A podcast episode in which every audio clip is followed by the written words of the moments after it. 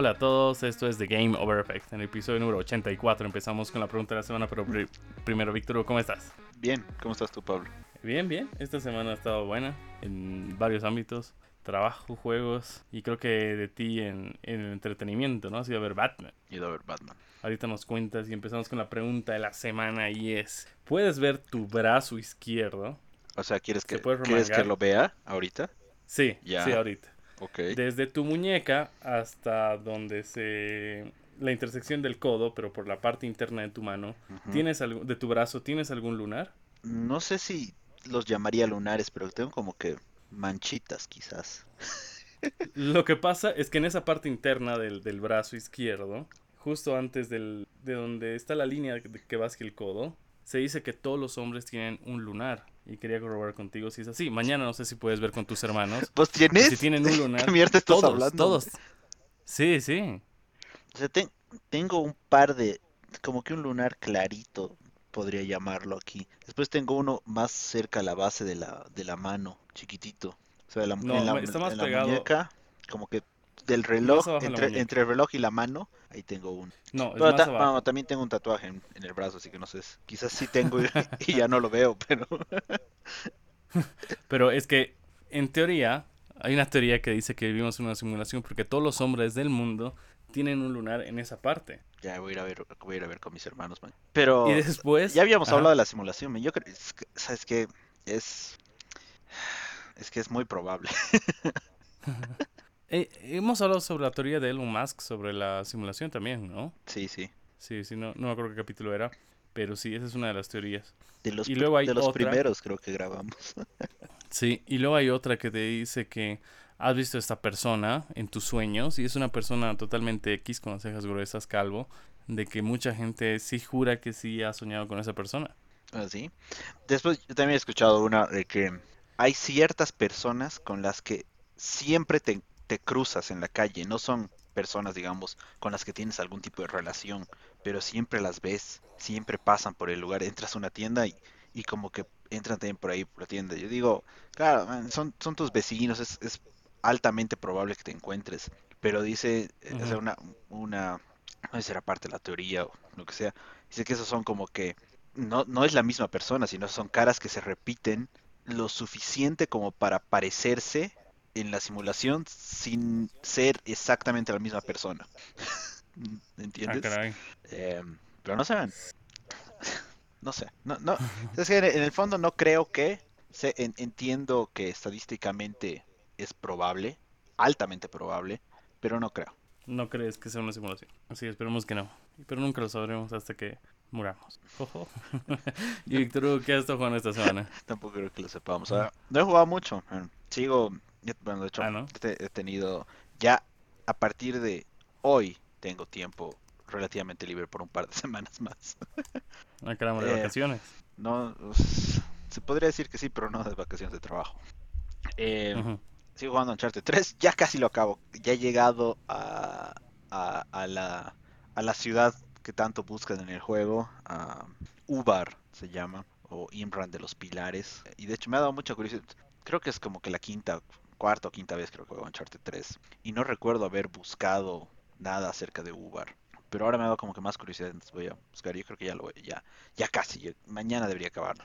Y este fin de semana es un fin de semana importante. ¿Por qué? ¿Por qué? Bueno, estamos a horas de que empiece eh, más oficialmente, digamos, la temporada de Fórmula 1. Te- Uy, test- tienes test- toda la razón. Testing en Bahrein empieza dentro de 5 horas, creo. Al día siguiente. Drive to Survive, temporada 4 en Netflix. Uf, uf. La próxima semana, ya la primera carrera. Entonces he dicho, no, men, tengo que volver a jugar Fórmula 1. Entonces he jugado Fórmula 1 2021 volante. con volante. He empezado el modo carrera de, de driver, pero empezaron desde Fórmula 2. Ah, Ah. caramba. Entonces está, está cool, man. Realmente se, se nota la diferencia entre un auto de Fórmula 2 y el de Fórmula 1. Ah, no me la esperaba. Ah, porque te hasta te jala diferente cuando te pasas del apex de la, de la curva. Eh, siento que te jala más fuerte el auto de Fórmula 2 que el de Fórmula 1. Am, pero se va a tener que seguir jugando para quizás acostumbrarme más. Eh, Pero bueno, realmente estoy emocionado. estoy emocionado, es súper importante. no, no, ¿sabes qué? ¿Quién Eh, crees que gane? ¿Quién creo que gane? Hamilton, yo creo que va a ganar. Aunque hasta ahora no hemos visto realmente el, el potencial de las máquinas. Creo que Hamilton, porque realmente por más cambio eh, aerodinámico creo que tengan los autos, el motor no ha cambiado tanto. Y lo que ha hecho que Mercedes gane todos estos años ha sido el motor. Entonces el, el cambio regulatorio que se necesita en la Fórmula 1 para que sea más competitivo no es uno de, no creo que sea uno de aerodinámica, sino uno de, de motor. Y eso no va a pasar hasta creo que son dos o tres años más está planificado. Entonces, en base a eso yo creo que Mercedes va a seguir siendo como que el equipo dominante. Sin embargo, yo quisiera, si es que eh, el, lo que hicieron en Barcelona hace un par de semanas, que no era realmente testing según la, según la Fórmula 1 y la FIA, se ha visto muy bien el auto Ferrari, man. Entonces yo creo que si el auto Ferrari está tan bien como se ha visto, que esta puede ser la oportunidad de que Leclerc salga campeón. Porque Leclerc, a Uy. pesar de tener un auto malo en comparación con los demás, lograba poles, ha logrado ganar carreras, ha logrado estar, digamos, ahí peleando a pesar de que, de que el Ferrari no está al nivel de un Mercedes o un Red Bull desde hace dos o tres años. Entonces, imagínate si le das un auto bueno a Leclerc, yo creo que Leclerc puede salir campeón cagado de risa. Pero clarito va a ser, el- eh, eh, la calificatoria de Bahrein la próxima semana va a ser clave, men, para ver realmente de qué están hechos todos. ¿Y qué te parece que Verstappen haya cambiado su número al 1? Bien, man. O sea, me, parece una regla interesante, ¿no? Que solamente el campeón puede usar el número uno. Eh, claro, man. Si eres el, el número uno deberías tenerlo. Parece bien. Claro, yo igual opino Mm. eso. Sí. Incluso vas a volver a vender la mercadería, así, la gran Nintendo, sí. Lo mismo que ya se tiene, Solo le cambias el lo vuelves a número. vender. Sí. Claro, No lo había visto así, pero sí, también cierto. porque la gorra otra es otra gorra, todo de nuevo. Todo de nuevo, claro. Sí, Pero veremos, ven. Yo realmente espero que esa temporada sea como la, la la anterior, ha sido una temporada súper emocionante. Más aún si la comparo contra la temporada 2020, donde Hamilton era campeón desde la segunda carrera, creo. No había quien le haga nada. sí, ¿no? Todavía la de 2000, que fue 2019, cuando después de la, de la pausa de verano, Ferrari volvió con todo, eh, pero aparentemente fue porque violaron las reglas de la FIA. Ah, ese igual se puso interesante hacia la segunda temporada, pero después todas las anteriores temporadas han sido como que jugar el juego en easy, con, con todas Sí, las cual. asistencias activadas. Es como que, man, qué aburrido eso. Como si, ah, imagínate que el Real Madrid juegue, eh, que en la Liga Española no existe ni el Barcelona ni el Atlético de Madrid, solamente el Real Madrid. ¿Qué, Claro, qué- tiene qué liga más ganar aburrida, digamos? ¿no? O sea, vas a ganar ¿Para qué puta sales a jugar que les den el trofeo nomás? ¿no? Entonces Claro. espero realmente que esta temporada sea, sea buena, se ve bien McLaren, no más. Eh, le tengo mucha fe a, a George Russell, porque en ese, en ese inten- en, en esa única carrera que tuvo con Mercedes allá en Sakir, casi gana. Y no, no ganó porque Mercedes la cagó, el, el- el equipo la cagó, ca- cambiaron mal las llantas, después tuvieron la mala suerte que se pinche la llanta que le cambiaron, y aún así creo que, que terminó séptimo o algo así.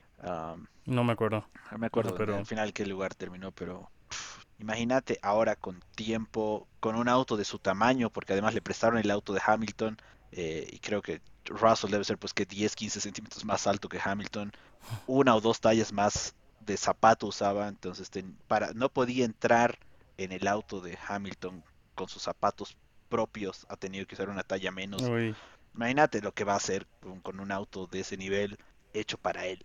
Eh, ¿te imaginas que gane Russell este año? eso sería bárbaro. Ah, se muere Hamilton, se muere. se muere Hamilton, pero también eso probaría eh, ese argumento de tantos años, que realmente lo más importante en Fórmula 1 Cualquiera es la el, hace. es el auto, claro.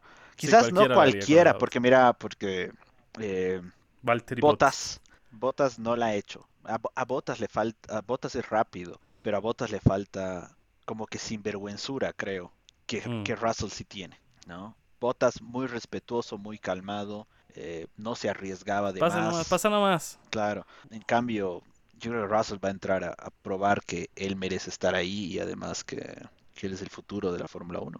Veremos. Mm. Ah, man, nos hemos de- desviado demasiado, pero. Y después Batman. ¿Sabes qué? Es- es- mientras veía la película, como que Sí. eh, me sentía raro. Era como que sí quería, pero no quería. que me guste, no Mm. sé, algo, algo extraño. Pero ahora que la veo en retrospectiva, eh, ya le he dado tiempo como que de madurar o marinar, no sé cuál será la mejor palabra. Ah, creo que es demasiado bueno. Porque es, es ¿Y muy cuál, buena realmente. cuál era tu impresión cuando dijeron que él iba a ser Batman? No, en general, creo que también este es un, un problema de que muchos actores caen, que sus primeras películas, más aún si son eh, series, por así decirlo, marcan su carrera hacia el futuro, por lo menos marcan la percepción de quién es él hacia el futuro. Si hablas de. Daniel Radcliffe, él es Harry Potter, man. No hay otra, ¿no? Donde sea que lo veas es Harry Sí. Potter. Este man eh, tuvo, creo, la mala puntería quizás de actuar en Crepúsculo. Esa era- así Sí. se llamaba, ¿no? La serie. Sí, sí, sí. Eh, es que me, exacto. acuer- me acuerdo del chiste del bananero, pero no estoy seguro si es parte del chiste. Eh, Sí. claro, y, y después, pero después de esa, este man eh, no volvió a actuar en películas relativamente comerciales. Siempre se busca alguna un poco más por el costado. En la última en la que lo vi fue Tenet, que ven, es- huevón, esa, película fue como que agarraron el libreto, lo metieron a la licuadora y después lo, sal- lo salieron a, filmarlo. Pero realmente yo no tenía mucha fe porque no, lo he visto en muchas, en muchas películas, no, ubico, digamos, su estilo. Pero quedó bien. Creo que muchos más lo podían haber hecho, capaz que mucho mejor. Eh, sin embargo, el, el tono de Batman que escribieron para la película eh, calza perfecto, creo, con, con él y con la actitud con la que se presenta en la película. Eh, Gatúbela también, creo, en cierta forma. Ah, Gordo me pareció de los mejores. Alfred, medio que ah, creo que ahí podían haber ido mejor. Pero lo mejor, lo mejor creo que es, es Ciudad Gótica, man. Es una ciudad gótica que se ve así oscura, Gótica. que se ve gótica, que se ve peligrosa, ¿no? No es eh, neón como las, las, las películas con George Clooney, demás. No es Chicago como eh, las películas de, em, de Christopher Nolan, ¿no? Re buena, man. En todo lo que han armado, el ambiente, y creo que es la mejor, realmente. Uy, uy, palabras mayores. Mm. Esta película va a estar disponible en HBO Max el siguiente mes ya. Así que los que no puedan o no quieran ir al cine la pueden ver desde la comodidad de su casa. Y creo que sin pagar nada más. Sí, pero man, pues siempre la experiencia de verlo en, en el, en el cine, man, eso es inigualable. Mm, En una sí, pantalla grandota, con buen sonido, todo oscuro, Como es se merece. especial. Yo la voy a ver este fin de semana, yo creo. Sí, man, hay, hay que verla, vale la pena. Yo, bueno, también he ido sin, sin muchas expectativas, creo, y cuando vas así, suele salir bien, bien parado. Así, Pablo, ¿vos qué estás jugando? He jugado Cyberpunk, pero me cansó. Y antes lo veía como un GTA futurista y ahora lo veo como un Watch Dogs. Así. Y entonces dije, ya voy a jugar otra cosa. Elden Ring muy largo, que no sé qué, y jugué eh, The Legend of Zelda Majora's Mask con guía, porque es un juego contra el tiempo. Entonces, lo bueno del Nintendo 64 es que te permite guardar por fuera y recuperas cuando quieres y no guardas como te permite el juego. O sea, puedes ir a guardar como siempre en el buguito, en el reloj, creo. Pero el Switch tiene la opción de guardarlo cuando tú quieras y cargar cuando tú quieras. Entonces estoy haciendo eso. Y después jugué Elden Ring y dije, ya, a ver. He empezado con guía hasta cierta parte, pero el juego es brusco. O sea, te mete con, con el más fuerte, con el que sea, con el que te puede matar. No es como los otros juegos que tienen su curva de aprendizaje, que primero estás suavito, suavito, suave, mediano, luego te enseña y demás. No, es así. Directamente al grano, te lanzan a la piscina y nada. Entonces me mataban, me mataban, me mataban. Y luego leí que te pueden ayudar. Entonces vi la forma. Pero hay dos opciones. Te pueden ayudar a matar al boss o al mini boss. O tú puedes ayudar. Pero cuando tú, cuando te invocan y tú vas a la partida de otro, si te matan, vuelves a tu mundo. Si consiguen matar al boss, eh, eso fue todo. Vuelves a tu mundo. Yo pensé que era cooperativo como Destiny, ¿no? Que ibas toda la vez con tu cuate y demás. Pero no. Entonces empezó a lootear, lootear, lootear. He subido de nivel. Los he matado como si nada. Y algo que no me ha gustado, que es como Kingdom Hearts, es de que matas a todos de esa zona, vas a otra, vuelves y reaparecen. Toditos. Entonces, aunque mates a todos, van a reaparecer. Eso no me ha gustado, pero estaba leyendo que en los otros Dark Souls tu arma se desgastaba, en esta no. Entonces quizás ahí tiene una por otra, ¿no?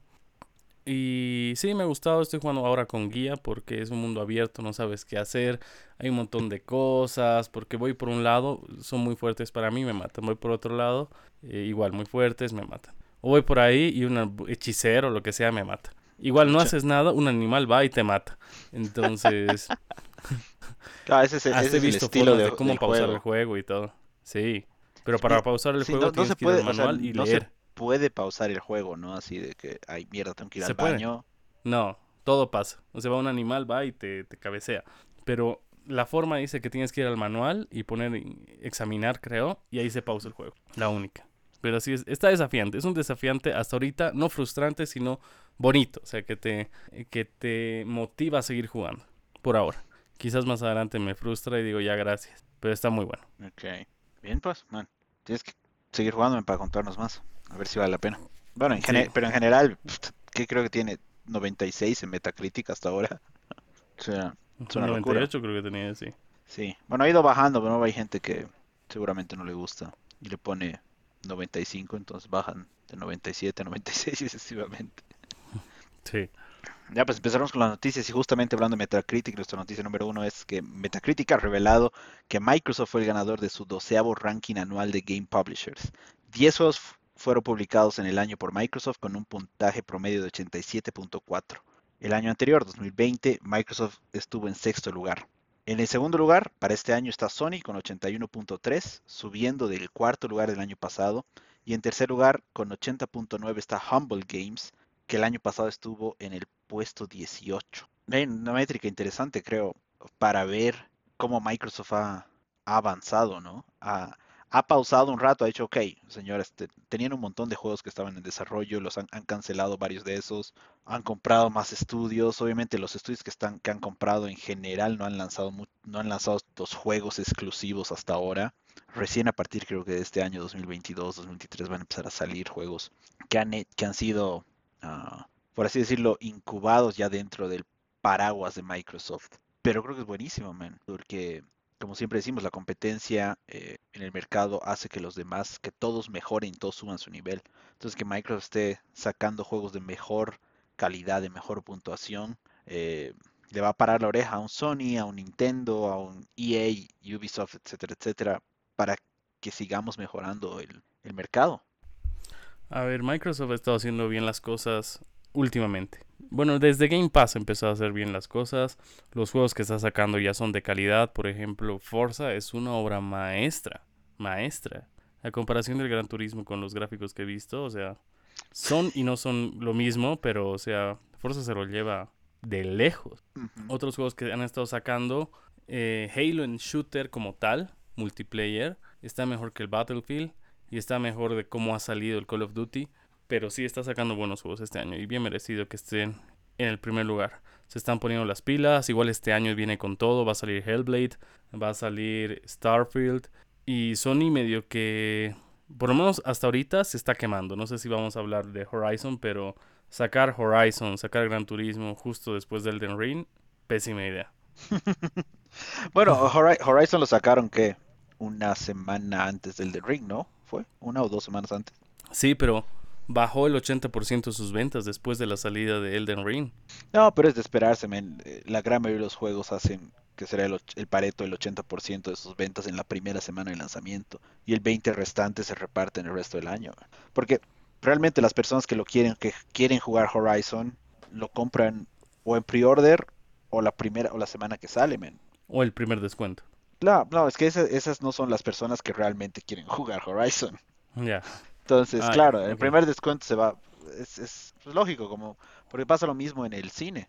Eh, que Uncharted ha sido la película más vista las últimas dos semanas. Y después sale Batman, ahora Batman es la más vista. Pero eso no implica que la gente va a dejar de ver Uncharted o que... Bueno, aunque en este caso en específico, para a mí parecer Uncharted sí es mala. Eh, no implica, digamos, que Horizon haya bajado de calidad o haya perdido algo así.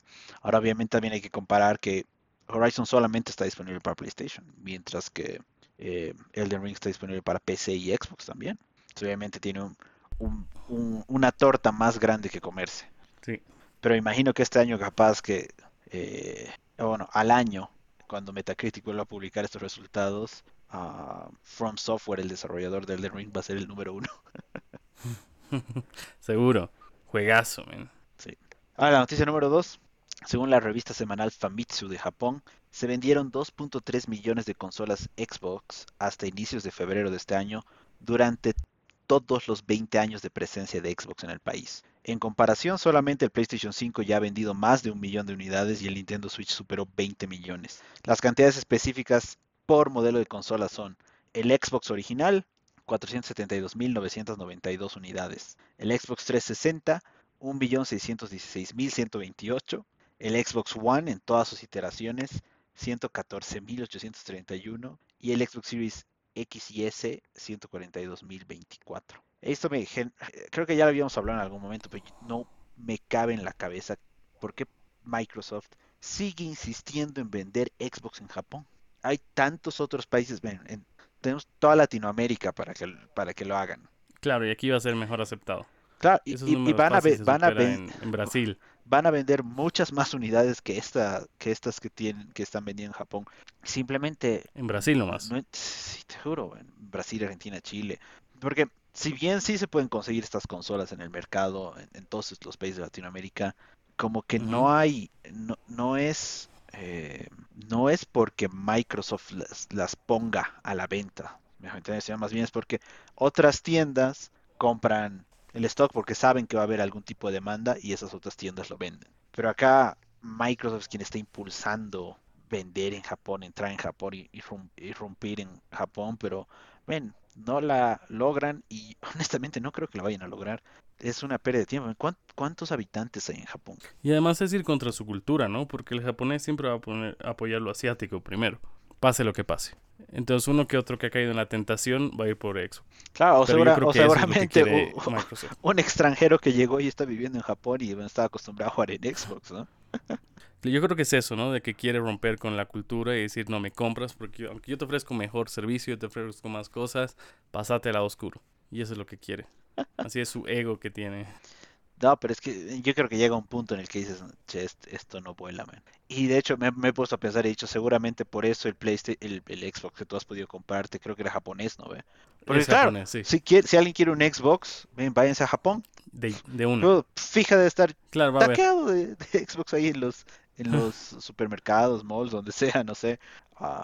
qué, qué, qué pena, pero también qué, qué boludez, Podrían invertir toda esa plata todas esas consolas en otros mercados. Eh, no sé cómo será, por ejemplo, en África. O, aquí, eh, volviendo a Latinoamérica, donde sí podrían tener más con qué ganar o más con qué jugar, ¿no? Porque aquí estás, como bien dices, estás compitiendo no solamente contra la contra las otras consolas que lo vas a hacer en el resto del mundo, sino también contra la cultura. Y eso es mucho más complicado. Sí, es el, el, capricho bicho que tiene Phil Spencer de no, yo voy a hacer de que los asiáticos me compren. Quizás lo, quizás pasa. Creo en, en, Corea sí tienen un buen mercado, pero obviamente pues Corea es un país completamente diferente a Japón.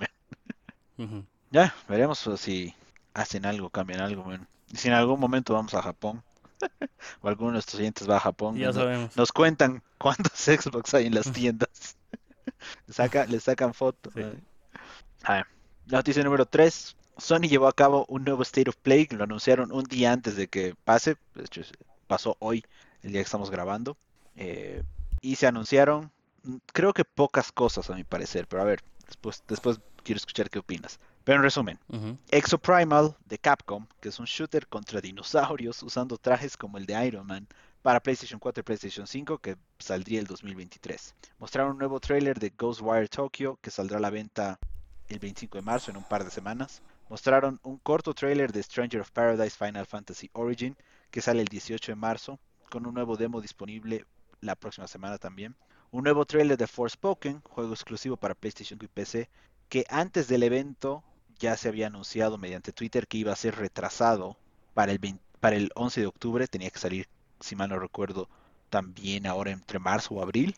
Ah, y después mostraron como que varios otros trailers de, en me parece que todos estos eran juegos nuevos, pero a ver. Gundam Evolution, que es un shooter multijugador que llegará también para PlayStation 4 y PlayStation 5 más adelante en este año. Teenage Mutant Ninja Turtles de Kawabanga Collection, que incluye varios, si no todos los juegos de Tortugas Ninja de las generaciones de 16 y 32 bits. Giga Bash, que será como que un juego de kaijus, también para PlayStation 4 y PlayStation 5, que saldrá este año. JoJo's Bizarre Adventure All Star Battle, juego de peleas con más de 50 personajes para más tarde en este año. Trek to Yokumi, o to Yomi, perdón, que es un juego más o menos de 2.5D de samuráis en blanco y negro, que también va a ser de 2022. Returnal Ascension, que es una actualización gratuita, más un DLC con un modo cooperativo y aparentemente un nuevo modo de juego que saldrá el 22 de marzo para Returnal. The Diofeld Chronicle de Square Enix, que saldrá para este 2022, que es un RPG estratégico. Y Valkyrie Elysium, que es un hack and slash estilo los God of Wars de hace muchos años, también de Square Enix, que saldrá para PlayStation 4 y PlayStation más tarde en este año. Sony había anunciado que el State of Play iba a estar principalmente enfocado en desarrolladores japoneses, han cumplido, claramente. tampoco me esperaba mucho, porque creo que para un State of Play donde van a mostrar God of War, donde van a mostrar algo súper pesado, no lo anuncian de un día al otro. Lo anuncian una o dos semanas de antelación, me imagino. Oye, por lo menos eso esperaría yo. ¿Qué me llamó la atención? Exoprimal se ve interesante. Eh, no sé quién puta se le ocurrió tener un shooter contra dinosaurios. Ghostwire Tokyo me llama mucho la atención, pero no me convence que sea un juego en primera persona. Creo que en tercera persona hubiera sido mucho mejor. Uh, Forspoken se ve bueno, realmente. Eh, y qué bueno que lo estén retrasando, porque seguramente falta al pulir algunas cosas. Y también creo que puede haber sido en reacción a, a Elden Ring. Justamente como para no chocar contra la, gente que todavía está jugando el Teenage Mutant Ninja Turtles Kawabanga Collection, ese creo que lo voy a, lo voy a preordenar. Ven, las tortugas ninja me encantan desde, muchos años. Y los juegos que tenían antes eran muy buenos, súper difíciles, pero muy buenos. Ese me llamó mucho la atención. Trek to Yomi también se veía súper interesante. Eh, ese estilo, el diseño, creo que tiene actores de voz eh, completo, las animaciones, todo se veía súper interesante, mucho recuerdo de Ghost of Tsushima. Eh, pero bueno, veremos, veremos qué tal, qué tal sale. Y las demás cosas como que está bien, no me mueve mucho la aguja, pero, pero se ven buenos, buenos anuncios. Pero lo que me preocupa mucho es que no, estoy seguro si todos, pero la gran mayoría al menos, dijeron que son para PlayStation 4 y PlayStation 5. No hay nada exclusivo totalmente exclusivo, digamos, aparte de Forspoken, creo. No sé si Ghostwire Tokyo va a salir para PlayStation 4 también. A ver, yo vi el evento y me acuerdo que ayer salió un rumor de que PlayStation había comprado los derechos de un juego exclusivo de Konami. Y podían ser Silent Hill, podían ser Metal Gear y el otro no me acuerdo. Eh, Pro Evolution Soccer. claro, y como, y como después dijeron que el evento va a ser basado en un, bueno, en sus socios japoneses, yo dije, ah, caray, Quizás mañana anuncien un Silent Hill o, desenmascaran y dicen abandonete, es el nuevo Silent Hill, una cosa así. pero no. pero no. Algo que, que me ha llamado la atención es este juego Las Tortugas Ninja. Yo me acuerdo haber jugado esto de chiquito. Y se podrá jugar en multiplayer como era hace tiempo. ¿Y multiplayer será online o realmente será el mismo juego porteado para Play? No, yo creo, yo creo que lo han hecho bien. Con online, con eh, mejoras de de calidad de vida, digamos, seguramente en los menús. Pero obviamente en el trailer y lo que ves en el evento no te explica mucho. claro, ahora sí, ya unos videos de dos minutos máximo, que están toditos y, y ya, quizás. Otro que me llama la atención es Ghostwire, Forspoken y el DLC ratito de Returnal. Pero yo pensé que iban a presentar el, el proyecto Spartacus, donde está el nuevo PlayStation Plus y demás, pero no. No, es que también creo que eso es. Eso va a ser un post en el PlayStation Blog. Porque. ¿Así de una? Sí, no, no creo que sea algo que necesites eh, hablarlo. ¿Mostrar? No, es simplemente, señores y señores, son estos nuevos planes. Eh, y además es mucho más fácil manejar el mensaje cuando es escrito. Porque además lo puedes editar después de publicarlo si es que hay algo que, que no se entendió bien. Versus un video donde eh, lo que grabaste la primera vez está casi fijo y, que saques videos complementarios no necesariamente te ayuda. Y sí, realmente no creo que sea, no es tan crítico. No, no, no les, no es algo súper importante para PlayStation. Es un, es un extra, man, porque sí, así como estábamos eh, hablando mucho de que Game Pass es lo mejor que puede tener, que puede haber ofrecido Microsoft a los, video, a los videojuegos y a los jugadores, eh, igual nomás Sony sigue vendiendo un culo de consolas, sigue vendiendo un culo de juegos. Entonces... Y no me acuerdo qué porcentaje de Elden Rings han sido vendidos solo en PlayStation, así le está rompiendo. Porque No, creo que el 80% totalmente, de los juegos de los Elden Ring era en Inglaterra era de PlayStation. Wow.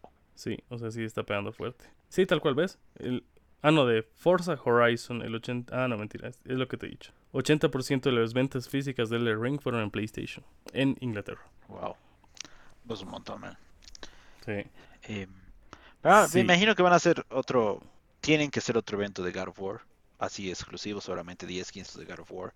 Están usando mucho este- el formato de el Nintendo Direct, donde mantienes, ¿no? La, la presencia de la marca con pequeños anuncios. Porque al final, como siempre decimos, todo esto podría haber sido trailers que se publican en la página de cada uno de los, en la página de YouTube de cada uno de los estudios que lo están de- desarrollando y ya.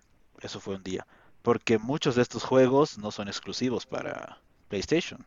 Van a salir también para Xbox, van a salir también para PC. Es simplemente que agarras todo, seguramente pagas algunos puntos de marketing y le dicen, ok, te lo voy a mostrar en mi, mi evento. Y listo. Y listo, ¿no? Bueno, si te está gustando el podcast, síguenos en Spotify, Apple Podcasts o iVoox para que no te pierdas de ningún episodio. Pasamos a las noticias cortas de la semana y la primera es de que Techland anunció mediante Twitter que lanzaron una actualización de PlayStation 5 de Dying Light 1. El juego lanzó el 2015 y la actualización para Xbox Series llegará pronto. ¿Qué quiere decir esto, Víctor? ¿Que se juega más en Play? ¿Que es más fácil programar en Play que en Xbox? ¿O no tienen No sé. tanta gente para hacer los dos al mismo tiempo?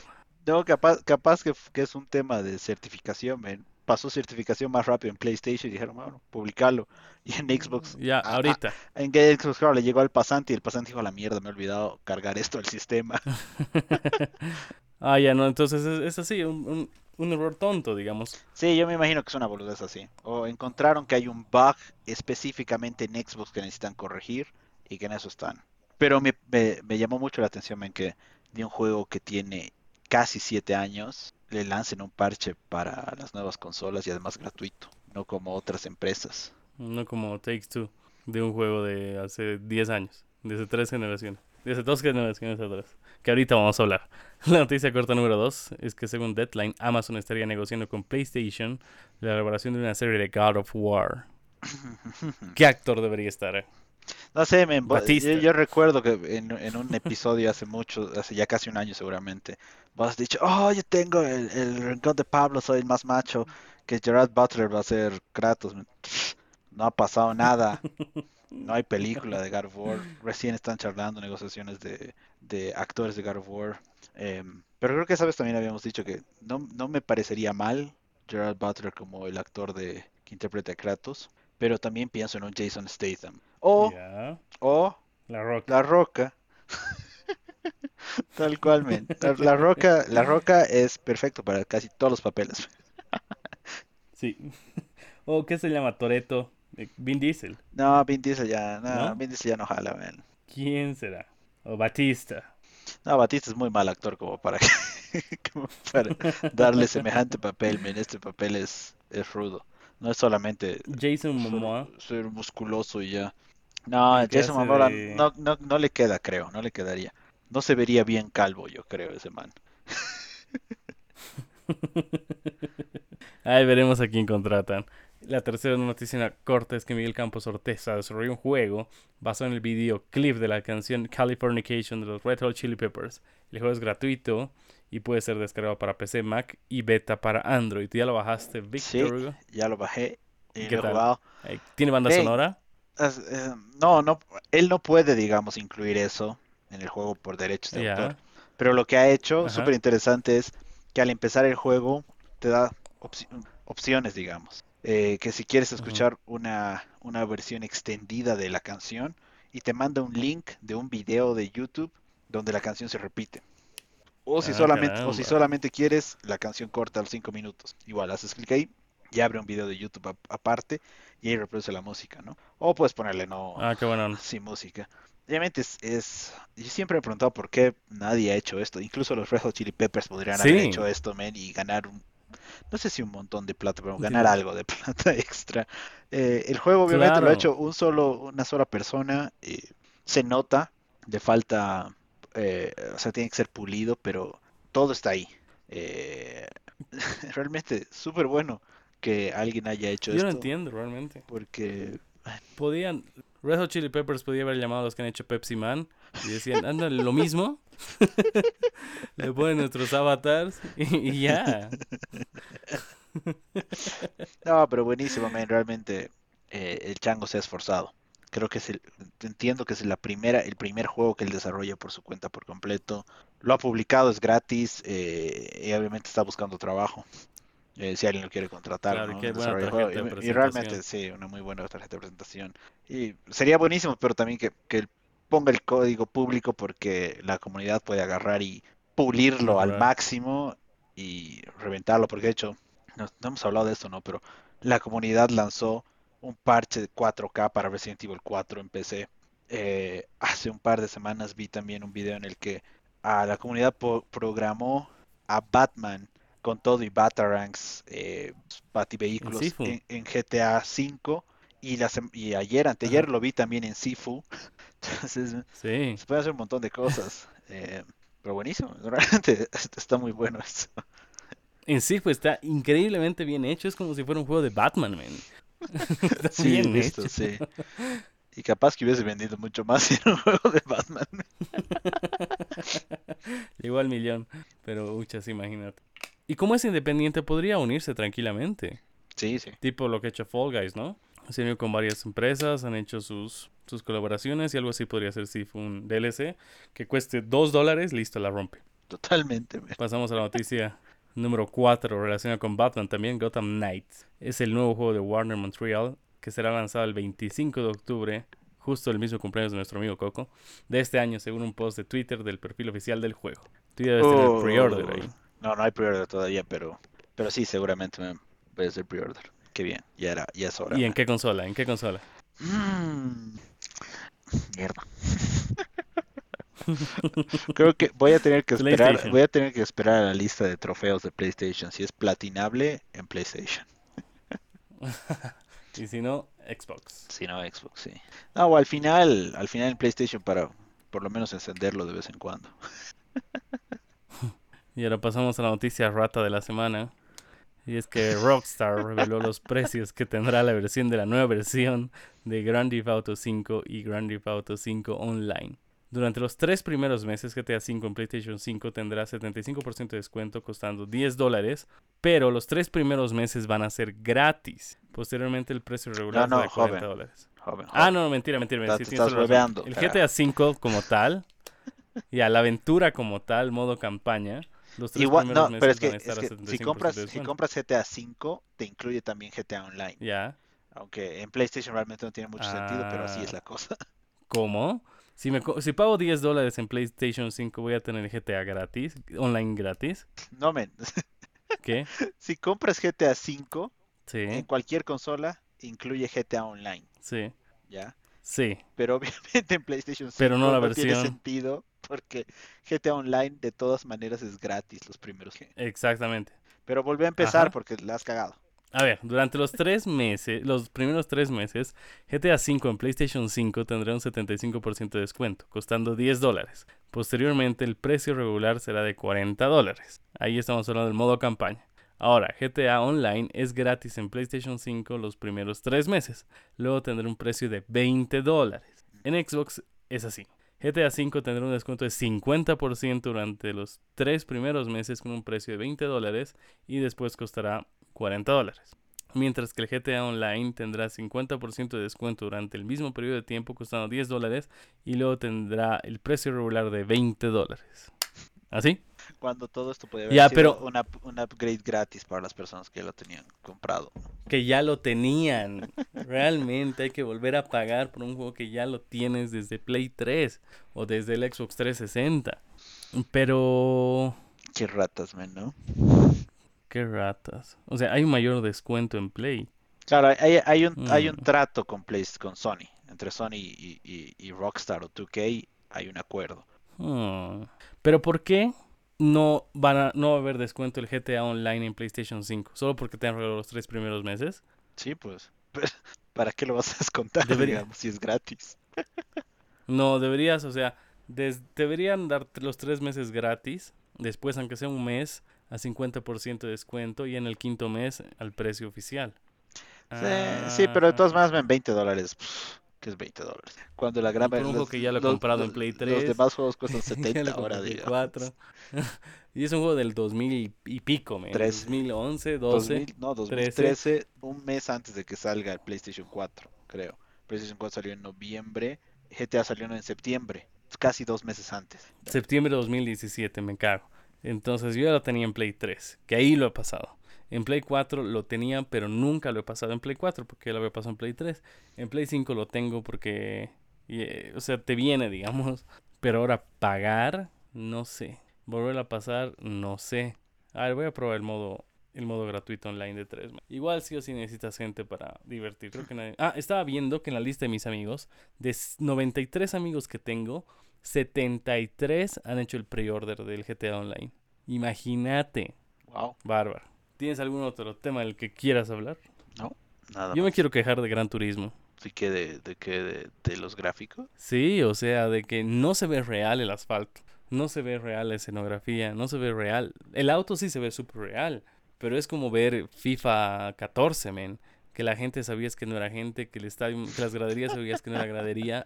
Así lo veo Gran Turismo, men. No sé, man, Yo sí, esperaba sí, un sí. juego así. O sea, después de Forza, yo esperaba un Gran Turismo de su talla. Sí, es que es, es un tema que yo siempre he tenido en contra, por así decirlo, de Gran Turismo. La estética nunca me ha cuadrado, desde el, desde el menú, todos los, los Gran Turismo. Porque es, claro, es, es un, es un juego desarrollado por un estudio, creo que ya también demasiado japonés. Y no, no, no captan como, como estamos acostumbrados a los menús, a los juegos, a las, a la estética en general, a- en todos los países fuera de, de Japón. Pero siempre, siempre me- el menú de Gran Turismo Sport, ti- tienes un mouse en una consola, ¿por qué putas hay un mouse? O sea, un, un puntero, lo llamaremos, ¿no? En, e- en, el 7 también, hasta en el Gran Turismo de PlayStation portátil tenías un puntero. ¿Qué? ¿Qué juego tiene un puntero? A menos que sea un juego que está hecho también para PC. Ah, pero no sé. Al final, al final la jugabilidad sí es de otro nivel, creo. Los reviews que he visto han mejorado mucho eh, de términos de, de fricción contra el asfalto. No así en, en terreno 4x4, por así decirlo. He visto un par de videos donde el auto empieza a saltar y sale eh, como trompo volando en, en las pistas que son de, de tierra o algo, o algo así. Como que no está bien hecho para eso, pero en asfalto funciona maravilla. Y bueno, veremos. Veremos si lo arreglan, si hacen un, un parche que mejore esos gráficos, pues, para que se vean reales, man. No, seguramente, man, porque tam- tampoco creo que sea algo complejo. Sí. ¿Y ya? ¿Hay algún otro tema del que quieras hablar? No, nada. Bueno, muchas gracias por haber llegado hasta el final del podcast. No te olvides de hacer tus deberes primero y darte un tiempo para jugar. Eso es todo por hoy. Chao. Chao, chao.